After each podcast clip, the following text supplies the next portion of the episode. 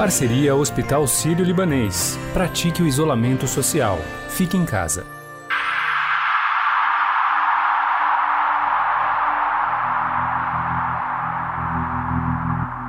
O isolamento social por causa da Covid-19 e como ele deve ser feito tem travado uma batalha entre o presidente, o ministro da Saúde, Luiz Henrique Mandetta, e os governadores. Bolsonaro defende o que ele chama de isolamento vertical, ou seja, apenas para os grupos de risco. Eles estão arrebentando com o Brasil, estão destruindo empregos, fazem política o tempo todo. Já os governadores, principalmente de estados como São Paulo e Rio de Janeiro, defendem o isolamento quase que total. O fato de que o governo federal não faz uma campanha dedicada ao afastamento social. Seria óbvio e seria razoável que o governo federal promovesse uma campanha nos meios de comunicação exatamente com esta proposta.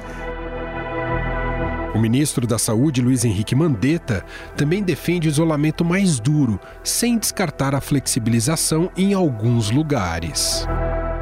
Mas indica que a gente está conseguindo ficar com uma curva mais menos íngreme, o que mostra que está valendo a pena a nossa diminuição dessa dinâmica social que a gente deve continuar, a gente deve manter até que a gente tenha condições de falar. Estamos com um setor mais organizado, mais pronto, mais responsivo. No mundo é possível observar medidas mais e menos restritivas tomadas pelos governos. Na América do Sul, alguns de nossos vizinhos têm optado por medidas bastante restritivas. No Peru, por exemplo, além do isolamento imposto desde 18 de março, o governo isentou de responsabilidade militares que usem armas letais contra pessoas que desobedeçam ao toque de recolher vigente. Hoje o país conta com cerca de 9 mil casos confirmados e mais de 200 mortes. A emergência sanitária e através da qual se dicta o aislamiento domiciliário de toda pessoa. Na Argentina, um modelo parecido e bem restritivo foi implantado. O governo começou o isolamento muito antes do país ter uma epidemia por coronavírus. Hoje são cerca de 100 mortes e pouco mais de 2 mil contagiados. Y la verdad es que la salud para nosotros es muy importante, el cuidado de la salud de los argentinos. Así que por eso hemos tomado el toro por las astas desde el comienzo. Somente agora o governo resolveu conceder algumas pequenas exceções e poucas atividades voltaram de forma limitada e pessoas com deficiência poderão fazer breves passeios. A Bolívia foi mais dura e decretou uma quarentena total no país. Com cerca de 350 casos confirmados e mais de 20 mortos, apenas uma pessoa de cada família pode sair para fazer compras em centros de suprimentos que abrirão diariamente até o meio-dia. Necessitamos tomar decisões firmes. E são decisões firmes para salvar vidas. Na Europa, os países têm tomado medidas diferentes diante da gravidade da doença em seus territórios. A França prorrogou até o próximo dia 11 de maio as estritas medidas de confinamento para combater a epidemia do novo coronavírus, já que causou cerca de 15 mil mortes no país. Nas últimas quatro semanas, os 67 milhões de franceses ficaram confinados em suas casas e só podem trabalhar quando não é possível fazer remotamente, além de realizar atividades básicas como comprar alimentos, remédios ou fazer uma hora de exercício físico diário. Nous sommes en guerre. En guerre sanitaire, certes. Na Itália, o processo é o mesmo. As pessoas só podem sair com uma justificativa, como ir no mercado ou nas farmácias, mediante a autorização feita por um documento do Ministério do Interior do país. Com cerca de 121 mil casos confirmados e mais de 21 mil mortes, se não houver uma boa justificativa para estar na rua, o governo pode multar a pessoa em até mil reais. The right decision today is to remain at home. Everyone has to do their part. A Espanha, um dos países mais atingidos pela epidemia global do coronavírus, com mais de 18 mil mortes, começou a afrouxar as restrições duras do isolamento. Como há sinais de melhora dos números de infectados pela Covid-19, alguns negócios tiveram permissão de reabrir, como os setores da construção e da manufatura. La vigencia del estado de alarma, las personas únicamente podrán circular por las vías de uso público para la realización de las siguientes actividades. La adquisición de alimentos, productos farmacêuticos e de primeira necessidade. A flexibilização vem sendo duramente criticada por cientistas do país, lembrando que uma nova onda pode atingir o país. Já na Suécia, restaurantes, lojas, shopping centers, creches e escolas do ensino fundamental continuam abertos, ou seja, adotam o chamado isolamento vertical defendido por Bolsonaro. Den ska tillgodose befolkningens behov av skydd mot spridning av smittsamma sjukdomar. Usada como exemplo de sucesso deste tipo de distanciamento pelos bolsonaristas, a Suécia lidera o número de mortos pelo coronavírus na região nórdica, com mais de mil mortes e 11 mil infectados. Diante deste cenário, existe uma disputa no Brasil entre presidente e governadores e sobre quem pode determinar o isolamento total. Jair Bolsonaro já ameaçou usar a caneta para acabar com a decisão dos executivos estaduais tivermos problemas que poderemos ter, os mais variados possíveis no Brasil, como saques a supermercados, entre outras coisas, o vírus continuar, continuará entre nós também. Vamos, vamos ficar com o caos e com o vírus. A orientação vai ser o vertical daqui para frente. O Procurador-Geral da República, Augusto Aras, corrobora o entendimento de que o presidente pode decidir como será feito o isolamento no país. No entanto, ministros do Supremo Tribunal Federal já se posicionaram contra qualquer medida do Palácio do Planalto que possa colocar em risco o isolamento. Em outro trecho, Alexandre de Moraes disse ser fato notório que há uma grave divergência de posicionamentos entre autoridades federais componentes do mesmo nível de governo, acarretando insegurança, intranquilidade e justificado receio em toda a sociedade.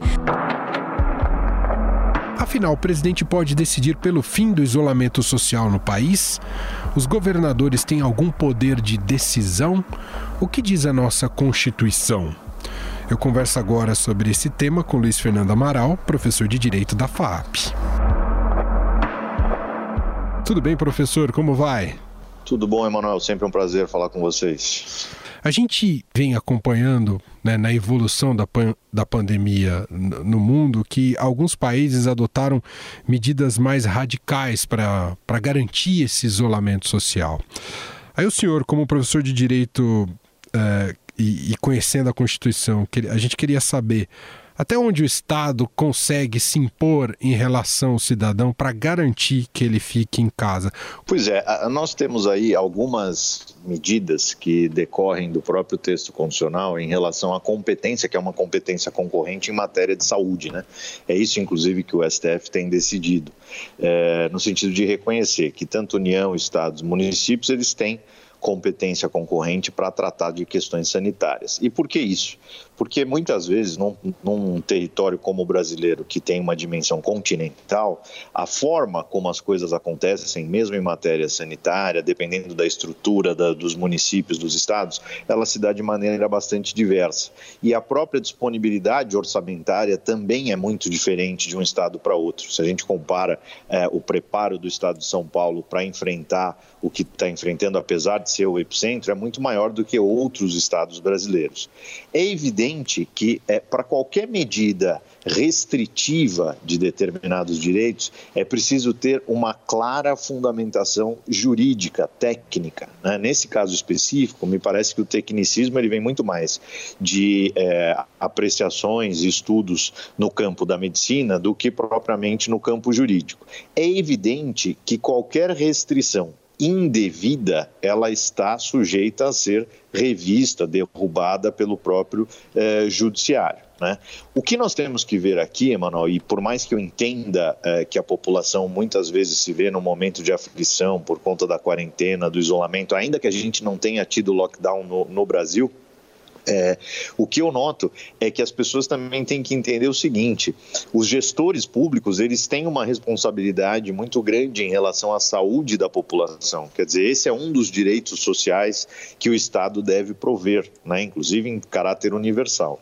Então, as medidas que o Estado e aí eu me refiro a todos os âmbitos, União, Estados e municípios, as medidas que, que são adotadas, elas têm respaldo nessa proteção à saúde, desde que guardem uma proporcionalidade com aquilo que se busca alcançar. Né? O que a gente não pode ter é, são restrições excessivas que, inclusive, estão sendo de alguma forma revistas pelo Poder Judiciário. Professor, uh, e nessa questão, entrando mais uh, no, nos exemplos práticos, um, vamos supor num cenário em que a epidemia avance muito aqui uh, no estado de São Paulo e mesmo na cidade de São Paulo e, e se conjecture aí medidas mais restritivas, por exemplo, prisão para quem eh, circular nas ruas ruas, fechamento de rua, é, ou a determinação de um único dia para sair de casa. Estou usando aqui exemplos que a gente já viu que tem é, está ocorrendo em outros países. A própria Itália tem um documento que a pessoa precisa apresentar para deixar sua própria residência. Isso, isso seria factível aqui no Brasil, de acordo com as nossas normas jurídicas, professor? É, me parece que nesse cenário nós já estaríamos num campo muito avançado de restrição a direitos fundamentais. Era preciso, será preciso, em qualquer qualquer das hipóteses, uma clara caracterização, uma clara justificativa baseada em normas, em, em, em, estudos no campo da saúde para que isso se viabilize. E aí, lembrando uma questão, Emanuel, é, o direito ele sempre trata com direitos que não são absolutos. Então, se você falar em direitos fundamentais na Constituição, nenhum direito é absoluto. Até a própria questão do direito à vida, na, nas aulas que a gente é, ministra, fala muito disso. Quer dizer, direito à vida em, em situações de guerra, ele também cede. Você tem algumas situações em que isso acontece. O direito, por exemplo, de ir e vir, quando você está é, com um embate com o próprio direito e a saúde, que no final das contas é o modo pelo qual você garante a vida de uma pessoa, ele pode sim sofrer algumas restrições. É evidente que quanto maior a restrição, maior a necessidade de uma justificativa. Então, é, eu não vejo e não tenho tanto receio no sentido de que, em razão desta pandemia, as medidas nos levem a um estado de exceção, etc. Não, porque as medidas que estão sendo tomadas, elas estão sendo tomadas com base em organismos internacionais da área sanitária e que, portanto, são balizadas nesses termos. E mais, sempre com a possibilidade de apreciação jurisdicional. Então, eu não tenho tanto receio, eu vejo muita gente falando, isto parece uma ditadura, etc e tal. Não, não parece uma ditadura, porque ainda nós temos um judiciário que pode sim apreciar essas medidas e fazer com que elas cessem. Né? Então, assim, o administrador público ele não está é, sem controle nenhum, muito pelo contrário. Se a gente tivesse de, de fato num, num regime de exceção, aí nós teríamos ordens que eram ou seriam inquestionáveis. Caso os governantes optem por novas medidas, qual que é o caminho, professor, é, é, é, do ponto de vista legal? É via Supremo? Vou dar um exemplo aqui. Se decide que precisa ter um toque de recolher, isso, qual seria o caminho para que isso seja colocado perante a população? É, via, via, de regra, isso vai acabar dependendo da esfera em que for tomado. Né? Então, por exemplo, nos municípios, eh, os tribunais dos estados vão ter essa possibilidade de revisão, como nesse exemplo que eu dei, eh, salvo engano, de, de, de Teresina. Né? Então, o Tribunal de Justiça do, do Piauí acabou revisando esse ato da, do administrativo, da, do executivo é, municipal. Isso acabou chegando no Supremo, mas já em, em grau de recurso. No caso dos estados, aí me parece que a, a, a, matéria vai acabar indo para o Supremo. Ouvimos a análise de Luiz Fernando Amaral, professor de Direito da FAP, mais uma vez conversando com a gente. Obrigado, viu, professor? Eu que agradeço, Emanuel, sempre à disposição. Daqui a 20 segundos vamos falar de algumas medidas tomadas por estados brasileiros, como o monitoramento pelo celular para identificar a adesão ao isolamento. Em tempos de Covid-19, vamos ser responsáveis, praticando isolamento social e não disseminando notícias de fontes desconhecidas. O Hospital Sírio-Libanês tem uma página especial com informações sempre atualizadas. Acesse hsl.org.br/coronavírus.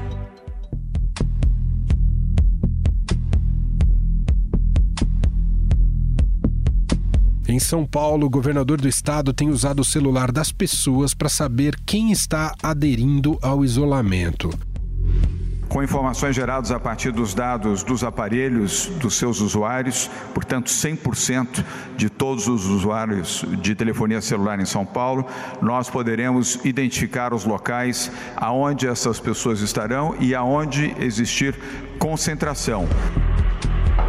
Esse monitoramento tem gerado discussão, já que o governo é acusado de invasão de privacidade. Segundo o sindicato que representa as teles no Brasil, o que é disponibilizado são os dados de mobilidade originados pelos celulares ligados às suas redes e organizados de forma anônima. Afinal, como funciona essa tecnologia de monitoramento? Existe uma quebra de privacidade dos usuários? A gente conversa sobre isso com Bruno Capelas, editor aqui do Link Estadão. Olá, Capelas, tudo bem? Olá, Manuel, tudo bem? Prazer estar aqui mais uma vez. Capelas, a gente tem acompanhado diversos dados que têm surgido nesse no avanço né, da pandemia do coronavírus no Brasil. Imagino que se fora do Brasil também, sobre taxa de adesão a isolamento social e em porcentagem, 49% da população, 60, 70, etc. e tal. Uh, e é dito que isso é conseguido através das teles, das operadoras de telefone, que seria deslocamento via smartphone. De qualquer maneira, a tecnologia é por aí mesmo, Capelas? Qual é a ideia? Todo celular tem, tem que se comunicar com as redes de comunicação. E se você consegue triangular isso, então assim, imagina que é, tem muitas torres de comunicação de celular espalhadas pela cidade. É, e você consegue, a partir do sinal, é, da intensidade que o sinal chega no celular e retorna para as torres, conseguir estabelecer é, onde está a pessoa. Então, assim, digamos que tem uma torre a 100 metros, 200 metros e uma a 300 metros.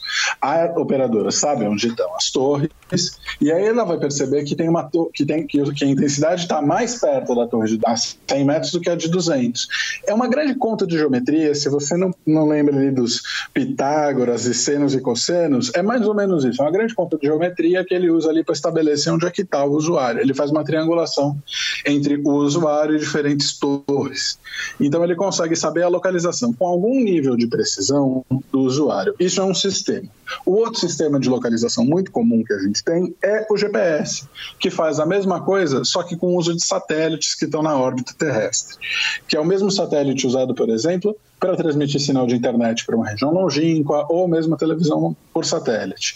É, esse tipo de comunicação ele, ele permite que a gente consiga a localização do usuário. E aí como é que ele está sendo usado na época do coronavírus?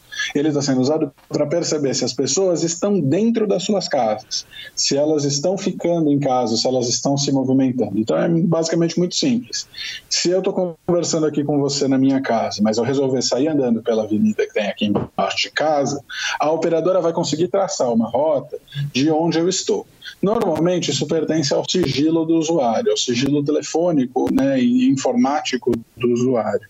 Mas em situações de exceção, como a que a gente está vivendo hoje, isso pode ser utilizado. Isso é até utilizado de outras formas, em outras situações também. Agora, Capelas, vamos entrar num outro território importante, que é o território da privacidade. Em que medida isso pode significar invasão da nossa privacidade e dar margem, abertura para tomadas de, de, de medidas piores? daqui para frente, já que há uma a possibilidade de, de, de ver onde, onde, as pessoas estão através dos celulares, hein, Capelas? Eu gosto de brincar com a ideia, uma metáfora meio, meio baixa, mas enfim, privacidade é que nem cinto, todo mundo sabe onde aperta.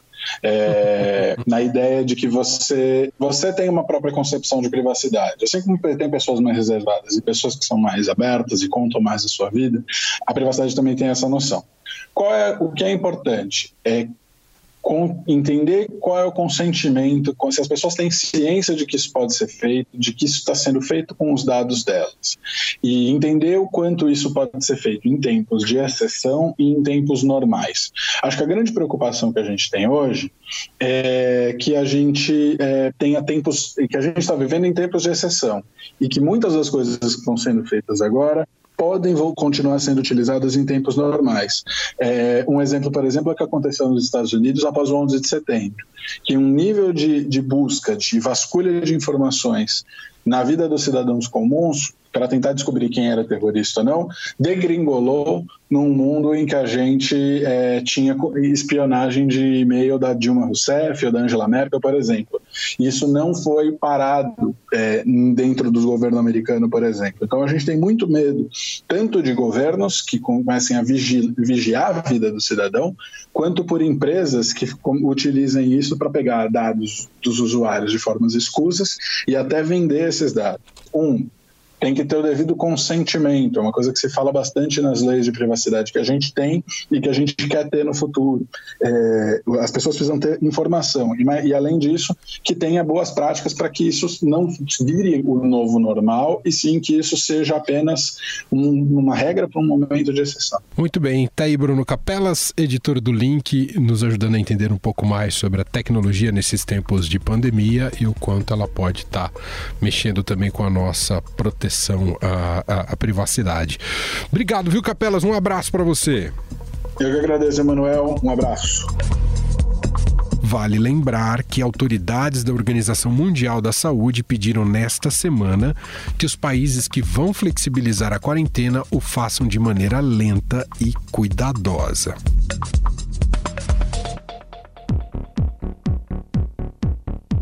Bom, e chegando aqui para encerrar este podcast, sempre com alguma novidade interessantíssima para o quadro Fique em Casa, vem ela, Renata Cafardo. Fique em casa com o Estadão, com Renata Cafardo. Hoje, o convidado do nosso quadro é o Maurício de Souza, autor da Turma da Mônica, que tem 84 anos e está isolado em sua casa em São Paulo. Vamos lá, é uma honra a gente ter o Maurício de Souza aqui, autor da Turma da Mônica, de muitas mais histórias. Maurício, me conta como é que tá esse seu isolamento? Você tá em casa, tá sozinho? Como é que tá? Onde é que você tá? Me conta. Eu estou com a Alice, minha mulher, e o Bidu. E estamos nos virando, logicamente, a tecnologia permite que a gente continue acompanhando muita coisa da empresa, das equipes, trabalhos, etc, etc. De qualquer maneira, estamos nos virando e, ao mesmo tempo, eu estou trabalhando muito eu descobri que eu posso fazer uma reunião aqui pelo Skype ou por outros processos semelhantes com um monte de gente, em quadrinhos que dividem a tela do computador, né? com a carinha de todo mundo que está falando comigo. Lógico que eu vou usar isso cada vez mais. Todo mundo está aprendendo coisa, está se adaptando, está aprendendo.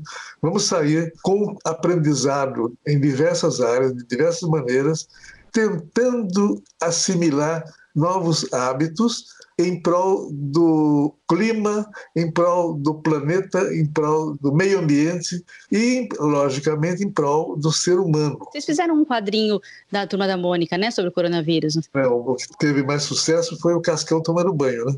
Aliás, lavando as mãos. Aliás, ele está lavando a mão sem parar, né? Já gastou, eu acho, nessa altura do campeonato. Eu acho que ele gostou. Aliás, ontem também eu mandei um recado para ele. Eu vi que ele está lavando as mãos realmente, mas ele está esquecendo de fechar a torneira enquanto esfrega as mãos está gastando água. Então, o Cascão, se você está me ouvindo aí, não esquece que ontem eu te avisei, fecha a torneira para lavar a mão. Mas não vamos gastar água, que também é um bem maravilhoso que não podemos jogar fora. Bom, Maurício, muito obrigada, viu? Bom isolamento para você. Muito obrigado. E super obrigada por conversar com a gente. Eu agradeço muito pela sua gentileza e qualquer coisa, estamos aí. Um abraço para você. Um abração, até a próxima. O Estadão Notícias desta quarta-feira vai ficando por aqui. Contou com a apresentação minha, Emanuel Bonfim, participação de Renata Cafardo, produção de Gustavo Lopes e Bárbara Rubira e montagem de Nelson Volter. Diretor de jornalismo do Grupo Estado é João Fábio Caminoto. O nosso e-mail para a gente conversar é podcast.estadão.com. Nos falamos logo mais a partir das 5 da tarde no podcast Na Quarentena. Um abraço e até lá! Estadão Notícias.